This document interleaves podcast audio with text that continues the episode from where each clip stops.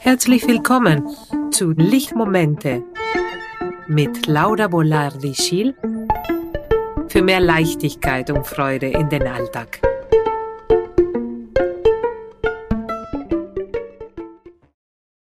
Paare sagen oft, wir haben ein Problem und dieses Problem ist unsere Kommunikation. Wir haben keine Zeit, wir haben so viel Arbeit, die Kinder, Internet, Netflix.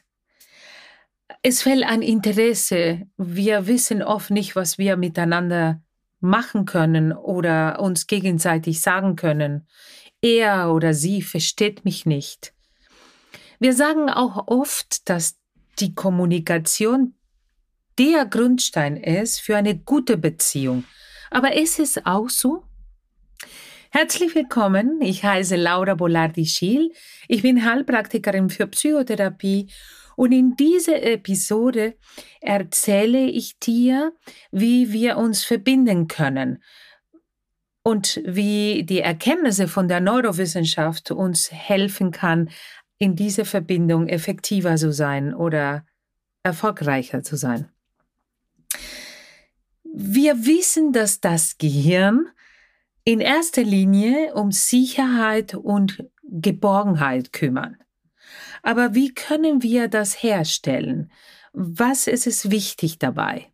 Ich werde drei Highlights ernennen und äh, dabei zeigen, wie es, ist, es wäre möglich, diese Verbindung effektiv, damit unser Nervensystem in Sicherheit und Geborgenheit sich fühlt.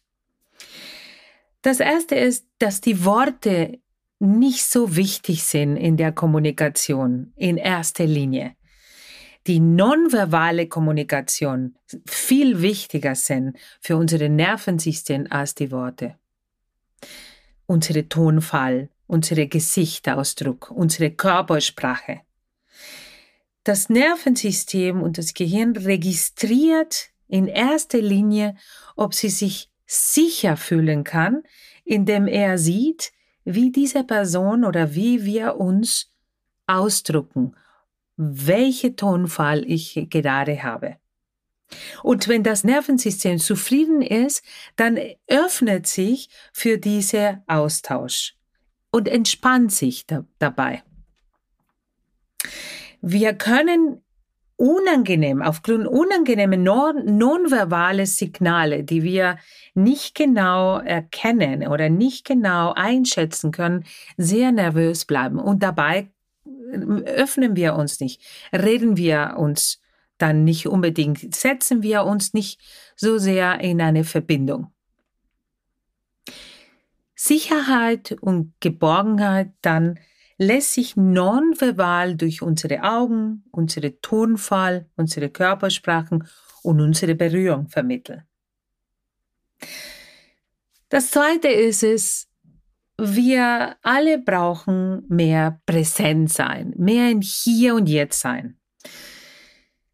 Wir brauchen offensichtliche positive Signale von Interesse, von Freundlichkeit und Sicherheit, um zu überprüfen, ob Nähe in der Moment möglich ist. Fehlen positive Signale, nimmt das Gehirn aus Sicherheitsgründen das Schlimmste an und bleibt anderen gegenüber misstrauisch. Sogar unserem Partner. Das Gehirn berechnet Sicherheit mehrere Mal am Tag neu.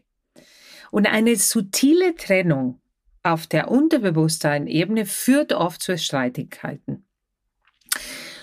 Sobald wir uns jedoch verbunden fühlen, treten diese kleinen Streitigkeiten in den Hintergrund. Um klare Signale des Interesses und der Wertschätzung zu senden, müssen wir uns körperlich in unsere Körpersprache, geistig in unsere Konzentration und emotionell in unsere Neugier und Empathie völlig präsent sein, in Hier und Jetzt. Wir müssen aufhören, während der Interaktion mit unseren Partnern oder mit unseren Gegenüber Multitasking zu betreiben und unsere volle Aufmerksamkeit auf den Moment zu unseren Partnern richten.